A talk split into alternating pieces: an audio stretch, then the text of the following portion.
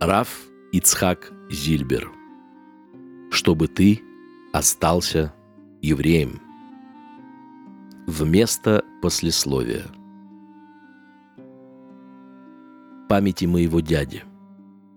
Репхайм Подоровский, благословенна память праведника, был женат на сестре моей матери. Вместе с женой и четырьмя детьми он погиб от рук немцев. Репхайм руководил Ешивой в городе Кобрине, в Польше. Его старший сын, Мордыхай Песах, учился у Хофецхайма и записал многое из слов учителя. Сын Хофецхайма издал эти записи, указав в предисловии книги «Эти записи бесед дал мне мой товарищ, великий в Торе Раф Мордыхай Подоровский из Кобрина, который обслуживал моего отца в течение нескольких лет до его смерти. Пусть ему зачтутся заслуги моего отца». Мне хочется, чтобы отрывки из этих записей вы прочли в заключение нашего разговора. И в память о моем дяде, и потому, что слова Хофецхайма, который был нашим современником, он умер в 1933 году, ярко характеризуют наше время. «Докуда дойдет холод?» Рассказал об этом сын Хофецхайма. Хофецхайм вздохнул и сказал сыну, «Слушай, ты холоднее, чем я. Твои дети будут холоднее, чем ты, а их дети еще холоднее. Докуда дойдет это охлаждение? О семье и быте. Отец, глава семьи, подобен локомотиву, который, поднимаясь в гору, тянет за собой груженные вагоны. Если это сильный локомотив, и у него достаточно огня и пара, то он тянет – а если нет, не дай бог, то его тянут назад вагоны, и все гибнут. Один человек попросил у Хофецхайма благословить его детей, чтобы они выросли честными евреями. Хофецхайм ответил, «Вы хотите получить это благословением, брахой? Для этого надо работать и рисковать жизнью». В начале XX века – влияние внешнего мира на еврейскую общину становилось заметным, в том числе и в одежде.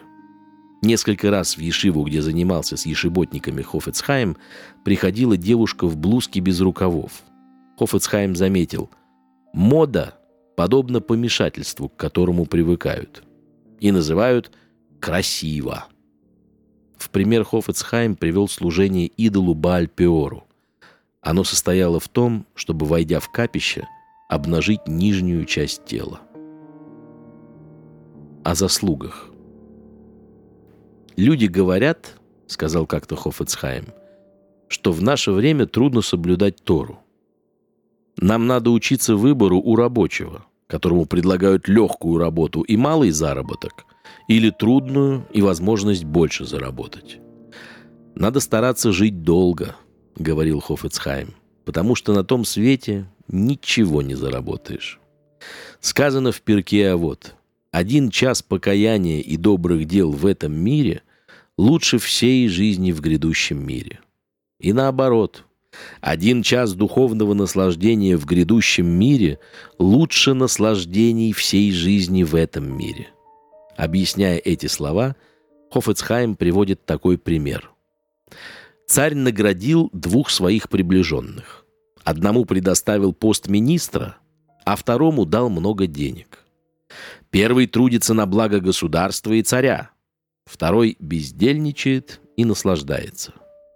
Но первый растет по службе, а второй ничего больше не приобретает, напротив, проедает то, что заработал. Кому лучше, первому или второму? Ясно, что первому, который еще может что-то сделать. Второму тоже хорошо, но он уже никогда не приобретет больше. Вот так и этот цвет, и тот цвет. Тот цвет хорош, и тому, кто жил правильно, он дарит все удовольствия. Но в нем уже ничего не заработаешь, даже слова Торы не получишь. А тут ты можешь просить Бога, молиться, можешь еще зарабатывать, делая заповеди. Умер на том свете уже ничего не заработаешь. Вывод какой? Лучше жить долго.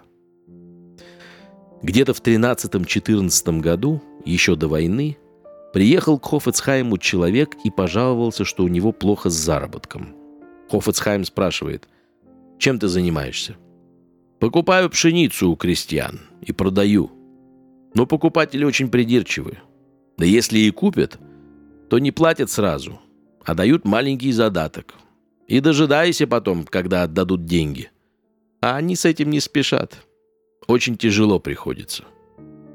Прошло время, грянула революция, начался коммунистический режим, при котором за перепродажу расстреливали. Мне известна страшная история честного человека, которого приговорили к расстрелу за покупку половины килограмма соли. Мотл Друй тайком купил с рук полкило соли. Кто-то на него донес. Мотл умер по дороге на расстрел. Его не пришлось расстреливать. Это было в 20 году в Казани. И вот в эти трудные дни торговец пшеницей опять посетил Хофецхайма. Хофецхайм спрашивает, каково сейчас твое положение? Тот говорит, Барух Хашем, хорошо зарабатываю. Как это? Удивился Хофецхайм. Когда ты мог покупать сколько угодно зерна и не был стеснен запретами, у тебя было плохо с заработком. А сейчас, когда расстреливают за такие дела, как ты ухитряешься? «Скажу вам на чистоту», — отвечал торговец. «Когда пшеницы было вдоволь, покупатели цеплялись ко всему. А если уж брали пшеницу, то тянули с оплатой. И я очень нуждался. Сейчас же никто не смотрит, хороша пшеница, плоха ли, лишь бы называлась пшеницей. И если я сумею раздобыть мешок пшеницы, мне суют деньги сразу, заранее. Вот я и зарабатываю сейчас лучше, чем тогда. Так и с еврейством, заключал Хоффетсхайм рассказ о продавце пшеницы.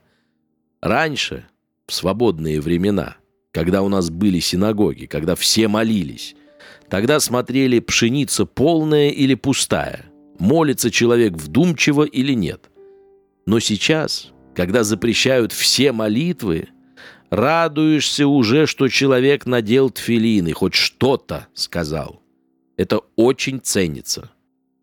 Сегодня у Бога можно скорее заработать, чем в то время. Вопросы к Богу. Люди не раз признавались Хофицхайму, что у них накопилось много вопросов к Богу. Почему погибло столько людей? Почему так тяжело евреям? Хофецхайм давал на это ответ простой и четкий. Братья Йосефа обращаются к Богу и просят объяснений. Всевышний, чем мы согрешили? В чем наше преступление? Мы хотели купить хлеб для наших маленьких детей. Десятки тысяч приходят за хлебом, и их ни в чем не подозревают. Во второй раз братья приходят в Египет и приводят Беньямина. И снова беда. Их обвиняют в краже кубка, хотят арестовать Беньямина, сделать его рабом. Опять все страшно и непонятно. Мало у них вопросов к Богу? Много. Но вот Йосеф произнес два слова. «Они Йосеф, я Иосиф». И два слова сняли все вопросы. Так будет и с нами. Когда закончится война Гога и Магога, говорит нам Тора Всевышний через Машиаха скажет они Ашем, я Бог. И не останется никаких вопросов. Почему в этом Галуте нет пророков? Мы уже около двух тысяч лет находимся в изгнании. В Галуте Эдома. Почему в этом долгом Галуте нет у нас пророков? Они бы могли помочь еврейскому народу. Помните, говорит Хофецхайм, что было с Маше – когда он вырос и увидел, как мучаются евреи, он плакал и просил Всевышнего «Помоги».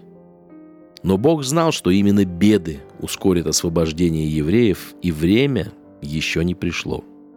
Он устроил так, чтобы Маше не мог оставаться в Египте, вынужден был бежать в Медьян, и чтобы египтяне в это время еще сильнее стали притеснять евреев. Это было сделано потому, что гнет приближал освобождение – Будь у нас сейчас пророки, они бы тоже взывали к Богу. Но так как наш Галут должен окончиться, и Бог хочет, чтобы мы раскаялись, Он не дает нам пророков. Подтверждая эти слова Хофецхайма, Раф Маше Ландинский, руководитель Ешивы, основанный Хофецхаймом, приводит такое рассуждение. В дни, когда враги разрушали первый храм, пророка Иеремиягу в Иерусалиме не было. Почему Бог сделал так, чтобы Иеремиягу отсутствовал? Может быть, пророк взывал бы к Богу? Может быть, это помогло бы спасти храм? 79-й псалом носит название «Мизморле Асаф» – песнь Асафа. А как он начинается? «Всевышний, народы вошли в Твой удел, осквернили Твой святой храм, превратили Иерусалим в руины» и так далее. Почему же тогда песнь? Что тут воспевать? Говорит Гмара, если бы храм не был разрушен, были бы погублены еще евреи. Бог излил свой гнев на камни. Разрушение храма тоже произошло ради нас. Потому и отсутствовал Ирмиягу в Иерусалиме. Потому и нет у нас сегодня пророков. Когда оперируют ребенка, маму в операционную не допускают. Как это не грустно когда придет время. Тора, описывая, как Иосифа привели из тюрьмы во дворец к фараону, пользуется не глаголом «вывели», но «вейорицу», что значит «вели бегом». Почему? Потому что когда приходит время, и минута у Бога очень дорога. Так и с нами будет, говорит Хофецхайм. Придет время избавления – и произойдет по сказанному у пророка Иишаягу в восьмом стихе 60 главы. Кто эти, летящие как облако, как голуби к своим гнездам?